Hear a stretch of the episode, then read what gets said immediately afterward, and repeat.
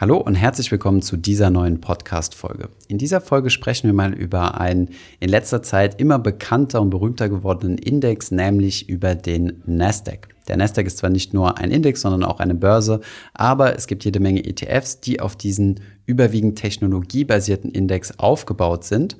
Und ähm, ja, deswegen möchte ich heute mal über das Thema sprechen, ob es sich lohnt, in den Nasdaq zu investieren oder nicht.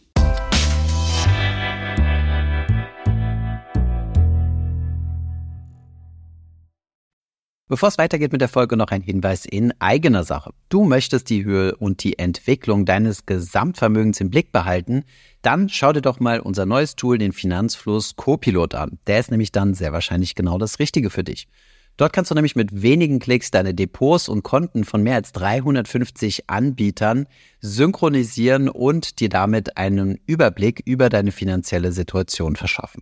Außerdem hältst du Insights zu deinen Positionen in Aktien, ETFs, Immobilien, Kryptowährungen und Co. in Form von verschiedenen Kennzahlen, nützlichen Tools und Visualisierungen. Die Free-Version von Finanzlos Copilot ist komplett kostenlos für dich. Du kannst beliebig viele Konten, Depots und so weiter synchronisieren und bald wird es auch eine App dazu geben. Weitere Infos und die Möglichkeit, dich für unseren Vermögenstracker anzumelden, findest du auf finanzlos.de slash Copilot. Und jetzt geht's weiter mit der Folge. Legen wir direkt los mit der Folge und auch heute bin ich wieder nicht alleine, sondern mit Calvin. Hi Calvin. Hi Thomas. Calvin nimmt heute so ein bisschen die Gegenposition ein und äh, ja, löchert mich mal mit den Fragen zum Thema Nasdaq. Aber vielleicht erstmal ein kurze Intro zum Thema. Warum sprechen wir überhaupt hier drüber? Wir wurden auf verschiedensten Plattformen, auf Instagram, äh, viel aber auch auf YouTube darauf angesprochen, warum wir denn nicht äh, eine Investition in den Nasdaq empfehlen oder ob sowas empfehlenswert wäre. Und hierzu muss man zunächst einmal verstehen, was der Nasdaq überhaupt ist. Also die Nasdaq ist zunächst einmal die Technologiebörse an den USA, äh, in den USA. Sie ist die zweitgrößte Börse in den USA, ich glaube die größte nach Anzahl der gelisteten Unternehmen. Und man sagt deswegen Technologiebörse, weil es dort sehr viele Unternehmen gibt, äh, klassischerweise Apple, Amazon, äh, Microsoft und so weiter, die dem Technologie Sektor zuzuordnen sind. Ja. Und diese, ähm, die Nasdaq gibt es schon seit 1971, ist ähm, ebenfalls wie die New York Stock Exchange die größte Börse in den USA in New York ansässig und gibt zwei Indizes heraus. Einmal den Nasdaq Composite, da sind alle Unternehmen drin, die an der Nasdaq gelistet sind, und einmal den Nasdaq 100, den etwas bekannteren Index, ähm, in den man auch über diverse ETFs investieren kann. Okay, ja, schon mal spannend. Ähm, vielleicht mal ganz zu Beginn, äh, du sagst ja immer wieder in den Videos, wenn du investierst, dann äh, investier doch in den MSCI World oder MSCI World und Emerging Markets. Gibt es ein paar andere Modelle, die man so fahren kann. Und jetzt ist es ja in den letzten Jahren äh, immer lauter geworden, dieses Argument, hey, ähm, warum eigentlich nicht Nasdaq? Gibt auch viel bessere Rendite und ähm, ist noch Top-Unternehmen dabei. Also ja, also äh, das, das Hauptargument ist so nach dem Motto, Technologie ist doch die Zukunft, äh, alles basiert auf Technologie und so weiter. Klar, ich meine, ähm, die Renditen sprechen dafür, also die vergangenen Renditen äh, in den Nasdaq investiert zu haben. Ähm, denn er hat äh, so ein Portfolio aus MSCI World und MSCI Emerging Markets in den letzten Jahren stark outperformed. Ja, das liegt äh, nicht zuletzt auch daran, dass äh, der Nasdaq auch stark in Corona profitiert hat, also viel weniger gefallen ist und deutlich stärker gestiegen beim Rauskommen aus Corona und da halt solche gigantischen Schwergewichte wie Apple, Amazon, äh, Microsoft und so weiter halt ein sehr, sehr schweres Gewicht haben. Ja, ja. vielleicht können wir noch mal kurz sagen, ähm, so die Top-Positionen, also äh, Apple ist auch mit über 10% dabei, Microsoft auch über 10%, Amazon und Facebook, Google kommen auch noch mit dabei. Ähm, letztlich sind es alles Namen, die man ja sehr, sehr häufig hört.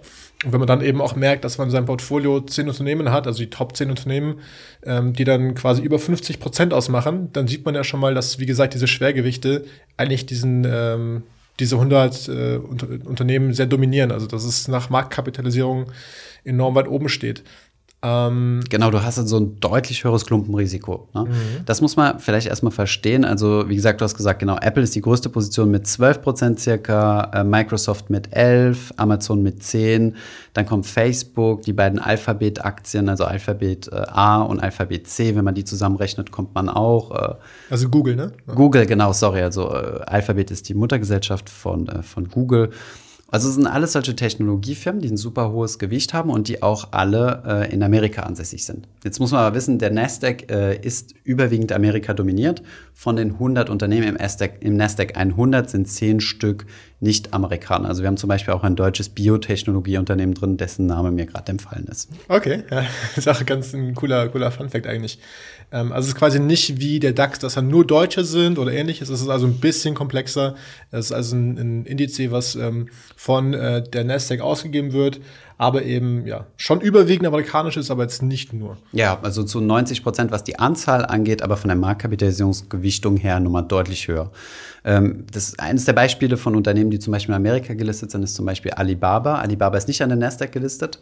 Die haben sich dafür entschieden, eher an der NYSE gelistet zu sein, an der New York Stock Exchange. Und die kommen halt aus einem Kapitalmarkt, der nicht so fluide und attraktiv ist wie jetzt die USA. Ja, in China ähm, weiß ich jetzt nicht, ähm, wie das so aussieht. Ja, in chinesische Unternehmen investieren ist immer noch ein bisschen tricky. Ja, sollte man eher Profis überlassen. Und ähm, deswegen haben die sich entschieden, in Amerika gelistet zu werden und amerikanisch-europäisches, also westliches Geld einzusammeln, ja, für ihr IPO, also für ihren Börsengang. Und genau so gibt es halt andere Unternehmen, die sich auch dazu entschieden haben, wir möchten ähm, in Amerika gelistet sein an der Börse. Mhm, okay. Jetzt sind es eigentlich zwei Argumente meistens, die da dominant sind, ähm, wenn man sagt, ich möchte irgendwie in den Nasdaq investieren oder in die Nasdaq? Ich weiß gar nicht, wie man das sagt. Die Nasdaq ist die Börse und der Nasdaq ist der Nasdaq-Index. Also ah ja, okay, das ist schon mal gut. Ähm, ja, das Erste, was du gesagt, gesagt hattest, war, hey, Tech ist das nächste Ding oder es ist weiterhin dominant, es wird auch die nächsten Jahrzehnte ähm, sehr im Fokus stehen. Und das andere halt immer wieder dieses Ding, es läuft viel, viel besser als alles zuvor und so weiter. Vielleicht können wir das ja mal so äh, nacheinander entdröseln, diese Argumente. Also vielleicht mhm. das erste Mal dieses, es läuft viel, viel besser, was natürlich immer ein super Argument ist, wenn man sieht, hey, warte mal, ich verpasse ja irgendwie was. Genau. Fear of Missing Out, warum also nicht äh, all in in, in Neste gehen? Was sagst genau. du quasi Torschusspanik. Zu, diesem, zu diesem ersten Ding, ja. ja. ähm, ist, äh, ist auf jeden Fall verständliches Argument. Ich rufe mir hier gerade noch mal parallel die Liste auf der Unternehmen, der Top 10 Unternehmen. Und als wir das Video produziert haben zu diesem Thema, haben wir auch schon ein Video, YouTube-Video produziert. Und da haben wir uns die Top 10 Unternehmen angeguckt und wir arbeiten exklusiv mit jedem dieser Top 10 Unternehmen hier in unserer Firma zusammen. Und wir sind, weißt ja, ein kleines Unternehmen, 10, 12 äh, Leute. Ähm, wir arbeiten mit Apple, wir haben Apple Computer, Microsoft Software, wir bestellen bei Amazon, run Facebook Ads, run Google Ads und verdienen Geld mit äh, Google äh, und YouTube, auf YouTube. Auch, ne? Genau. wir haben Intel Chips, wir haben Nvidia Grafikkarten und wir haben ähm, unsere IT-Technologie äh, von Cisco. Außerdem benutzen wir auch Adobe, um unsere äh, um unsere Videos zu schneiden und so. Das heißt, ja. mit allen Unternehmen sind wir verbandelt.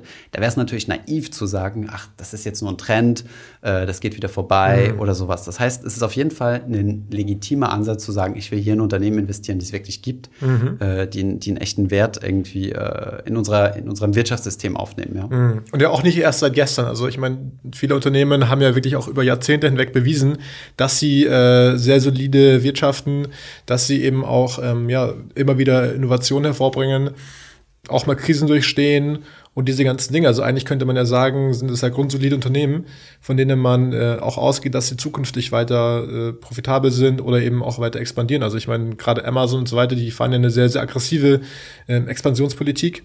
Ähm, schütten jetzt nicht unbedingt Gewinne aus, aber durch die äh, Kursgewinne sieht man ja sofort, hey, äh, das läuft eigentlich ganz gut. Ähm, Jetzt sagst du ja häufig, oder das Erste, was du dann sagst, ist ja Klumpenrisiko, ne? weil mhm. wir ja Verfechter sind bei Finanzfluss von Diversifikation, also ne? mhm. nicht alle äh, Eier in einen Korb legen und so weiter.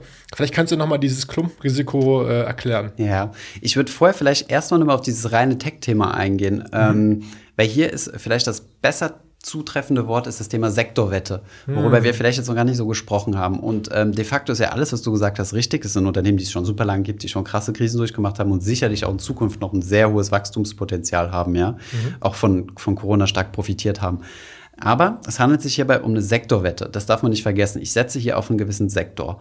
Und das ist nicht dahingehend riskant, dass ich jetzt sage, okay, es besteht die Wahrscheinlichkeit, dass Tech irgendwie pleite geht oder so. Da glaube ich persönlich jetzt auch nicht dran. Mhm. Aber wenn ich auf einen bestimmten Sektor setze, setze ich damit automatisch auf andere Sektoren nicht. Das bedeutet, ich gehe davon aus, dass äh, Technologie weiter stärker performen wird als die anderen. Mhm. Und das ist eine Marktmeinung, weil wir nicht wissen, welcher Sektor in Zukunft performen wird. Es gab schon andere Sektoren, die heiß geredet wurden, ähm, allen voran zum Beispiel diverse Nachhaltigkeitsbranchen, der Solarboom, ähm, mhm. Biotechnologie war ein heißes Thema, Robotics ist ein großes Thema und so weiter. Es gibt verschiedenste Sektoren, auf die man setzen kann, wo man sagen kann, äh, ich wette darauf, dass diese Sektoren alle anderen Sektoren outperformen mhm. und investiere deswegen nicht in die anderen. Und ähm, eine solche Sektorwette, muss man halt wissen, ist halt kein passiver Ansatz.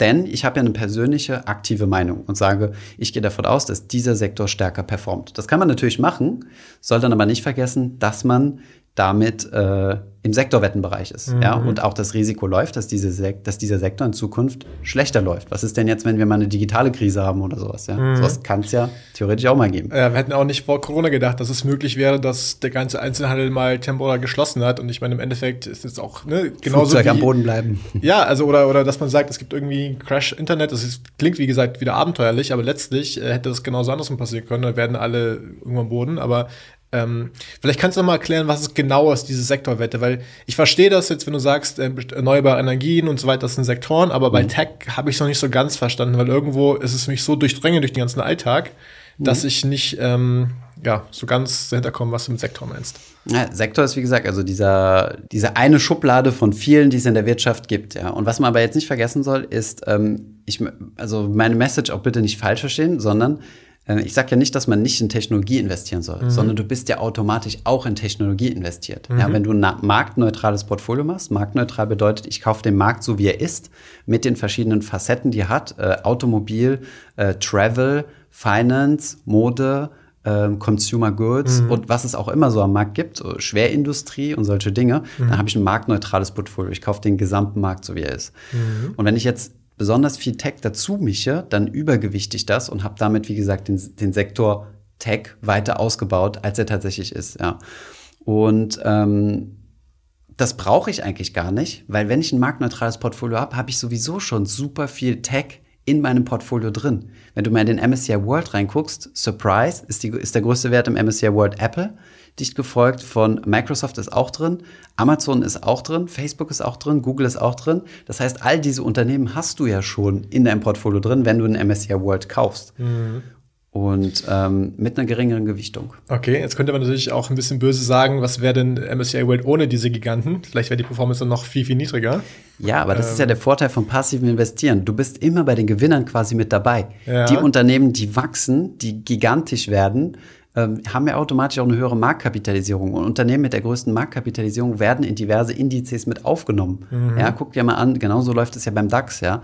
Die dicksten aus dem MDAX lösen die schwächsten aus dem DAX ab, einmal im Quartal. Und dann gibt es eine Umschichtung. Mhm. Ja, und deswegen bist du automatisch bei den Gewinnern immer mit dabei. Klar, natürlich gibt es auch mal dann äh, Gewinner, die sich später als Verlierer herausstellen, Stichwort äh, Wirecard, ja. Mhm. Aber ähm, von daher bist du automatisch in Technologie mit investiert, weil Technologie gut läuft, ohne dass du dich jemals bewusst dafür entschieden hast, in Technologie investieren mhm. zu wollen.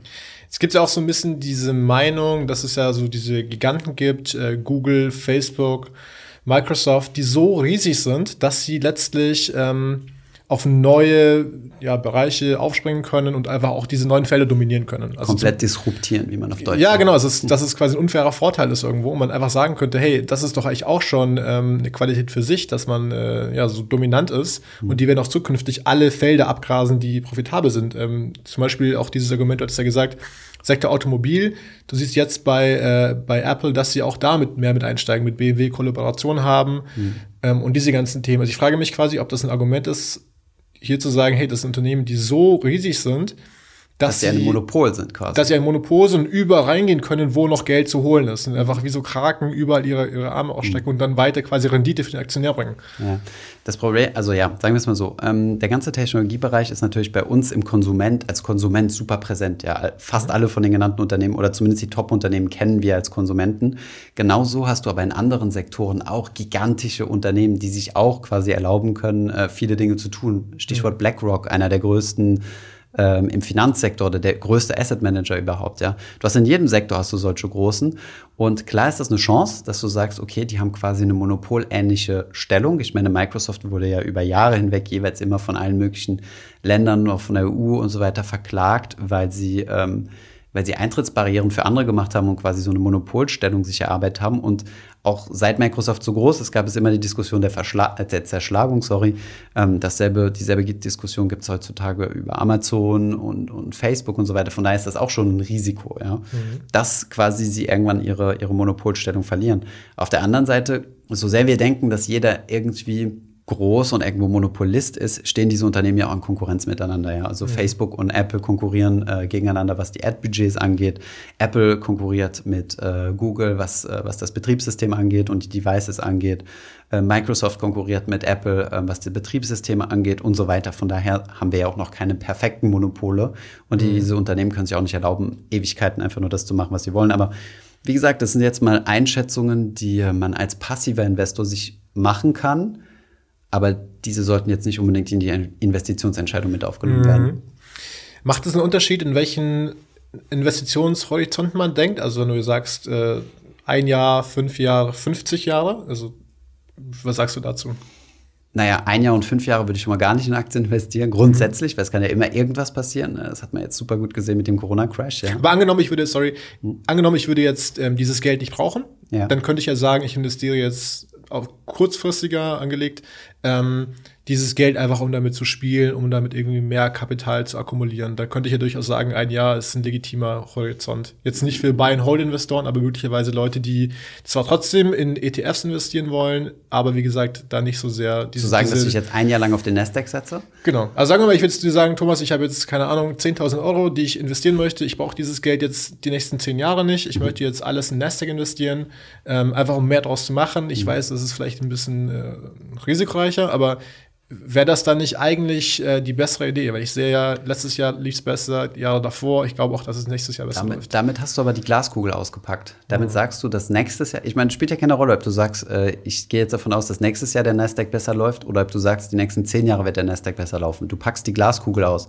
Mhm. Und ähm, diese Glaskugel gibt es bekanntlich nicht, ja. Und nur und hier auch noch ein Hinweis: Vergangene Performance ist kein Indikator für zukünftige Performance. Nur weil es in der, weil er in der Vergangenheit so viel besser gelaufen ist, heißt das nicht, dass er auch in der Zukunft deutlich mhm. besser laufen wird. Im Gegenteil, du hast sogar die Regression zum Mittelwert, die sich bei vielen Dingen, äh, die bei vielen Dingen Anwendung findet. Und das gilt auch für Sektoren. Es gibt immer Sektoren, die outperformen und die dann irgendwann auch wieder zum Mittelwert zurückkommen. Mhm. Es gibt aber auch äh, natürlich auch Faktoren beispielsweise, die äh, Small Caps und so weiter, die einfach äh, erwiesenermaßen eine höhere, höhere Rendite geben. Ähm, möglicherweise gibt es ja auch dazu schon Studien im Nasdaq, ich weiß es nicht, aber. Die sagen, dass Technologie grundsätzlich outperformt? Okay. Also ich weiß es nicht, das wäre jetzt einfach nur jetzt meine, meine, äh, ja, oder wenn es das geben würde, könnte man ja auch quasi sagen, man investiert es legitimerweise darin ja. für einen kürzeren Zeitraum das wäre durchaus interessant. Solche Studien sind mir nicht bekannt. ähm, es, es, es, gibt auch ehrlich gesagt keinen Sektor, wo es jetzt einen Grund gäbe, dass er aus irgendeinem Grund outperformen würde. Mhm. Ja, ich meine, ja, keine Ahnung. Wäre auf jeden Fall interessant. De facto gibt es solche Studien aber meiner Meinung nach nicht, die zeigen, dass Technologie ein grundsätzlicher mhm. Vorteil hat gegenüber anderen, äh, anderen Unternehmensformen. Ja. Vielleicht fassen wir das Ganze nochmal zusammen und sagen, Erstens mal, wenn du rein in den Nasdaq investierst, ist es eine Sektorwette auf Technologie, was du durchaus machen kannst. Dann solltest du dir nur bewusst sein, dass es eine Sektorwette ist. Ja.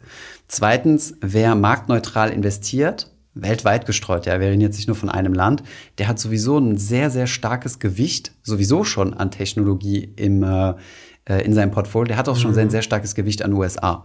Wenn ich jetzt noch den Nasdaq dazu mische, habe ich noch mehr USA und noch mehr Technologie. Das muss man wissen und das muss man dann auch wollen.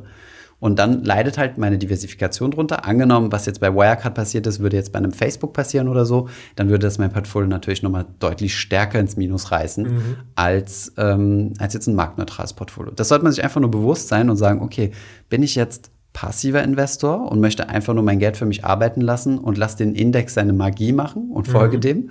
Oder bin ich aktiver Investor und will jetzt ein bisschen spielen und will jetzt ein bisschen riskieren? Wenn es wirklich in den Fingern juckt, habe ich immer schon irgendwo gesagt, wenn es wirklich in den Fingern juckt, der soll dann halt beides machen. Ja? Bau dir dein passives Portfolio aus, guck, wie das performt und dann zock doch noch ein bisschen nebenbei. Und vielleicht nochmal als letzte Anmerkung, du hast ja auch schon mitgekriegt, wenn wir mal so in, in, der Stadt unterwegs sind oder so und die Leute mich dann ansprechen, hey, du bist doch Thomas, ähm, und mir dann ganz ungläubig die Frage stellen, aber woran investierst du denn? Naja, äh, weltweit gestreutes äh, Aktienportfolio in zwei ETFs. Hä, wieso das denn? Naja, sage ich doch immer. Also in, äh, in den ETF, also in den YouTube-Videos und so. Das heißt, die Leute glauben es mir nicht, aber es ist echt meine feste Überzeugung, das so zu machen. Deswegen würde ich auch nicht in den Nasdaq investieren, egal wie viel tausend Prozent er mehr macht. Mhm. Aber jeder muss das machen, wo er sich wohlfühlt. Und das ist so das Wichtigste, ja. Ich wollte jetzt nur mal ein paar Argumente an die Hand geben. Geringere Diversifikation, Sektorwette und Technologie hast du sowieso schon massiv im Portfolio. Okay, ja, super spannend. Vielleicht noch eine Frage. Ähm, kann es sein, dass dieser Markt so überhitzt ist, weil alle sehen, ey, es läuft super gut, dass man alles investieren in den Nasdaq, dass dann eben diese, diese, ja, Kurse eigentlich zu hoch sind und dann irgendwann so ein, ein äh, wie eine Dotcom-Blase auch, es irgendwann knallt. Oder zumindest so ein bisschen zurückgeht. Na klar. Ich meine, das sind so Effekte, die können natürlich sich jederzeit bereinigen. Ja, ich meine, jetzt ähm, haben diese Technologiewerte durch Corona stark an Bedeutung gewonnen, weil die mhm. Leute mehr und mehr halt diese Produkte konsumiert haben, die eher digital angehaucht sind. Ich meine, Amazon ist an sich jetzt nicht ein Technologiekonzern, sondern erstmal äh, Logistik oder Vertreiben von Consumer, äh, Consumer Goods aber mit einem extremen Technologiefokus, ja. Und äh, die profitieren natürlich. Oder in Deutschland, schau dir eine Zalando an, ja, wie eine Zalando abgegangen ist jetzt, äh, jetzt durch Corona, obwohl die Leute nicht unbedingt viel mehr Kleidung online gekauft haben. Und es kann natürlich sein, dass irgendwann der Appetit für solche Unternehmen geringer wird und die, und die Investoren sich sagen, ja, ich möchte da weniger. Und dann kann es natürlich sein, dass die Kurse in Zukunft weniger stark steigen. Sie müssen ja nur mhm. weniger stark steigen, die müssen ja nicht fallen oder so. Und dann kommt dieser bekannte, äh, ja, dieser bekannte, diese bekannte Regression zum Mittelwert. Ja. Mhm. Okay, na, mal gucken, wie es dann äh, in ein paar Jahren läuft. Ja, viel Glück mit deinem, äh, mit deinem Nasdaq ETF. Ja, falls. Du, äh, falls du äh, hier rein investieren möchtest. Aber es hört sich schon fast so an. Achso, ich? Nee. Gut, danke fürs Gespräch, Kevin. Jo, vielen Dank dir, Thomas. Ich hoffe, diese Podcast-Folge hat dir gefallen. Wenn ja, dann zöger doch nicht in deinem Umfeld über diesen Podcast zu sprechen, bei Freunden und Bekannten. Ich denke, es gibt auch in deinem Umfeld viele Menschen, die sich für das Thema finanzielle Bildung interessieren oder interessieren sollten. Wenn du auf iTunes bist, würden wir uns auch freuen, wenn du uns eine positive Bewertung dalässt. Das hilft uns, den Podcast noch einfacher auffindbar zu machen. Alle wichtigen Links und Verweise findest du wie immer in den Show Notes zu diesem Podcast. Vielen Dank fürs Zuhören und bis zum nächsten Mal.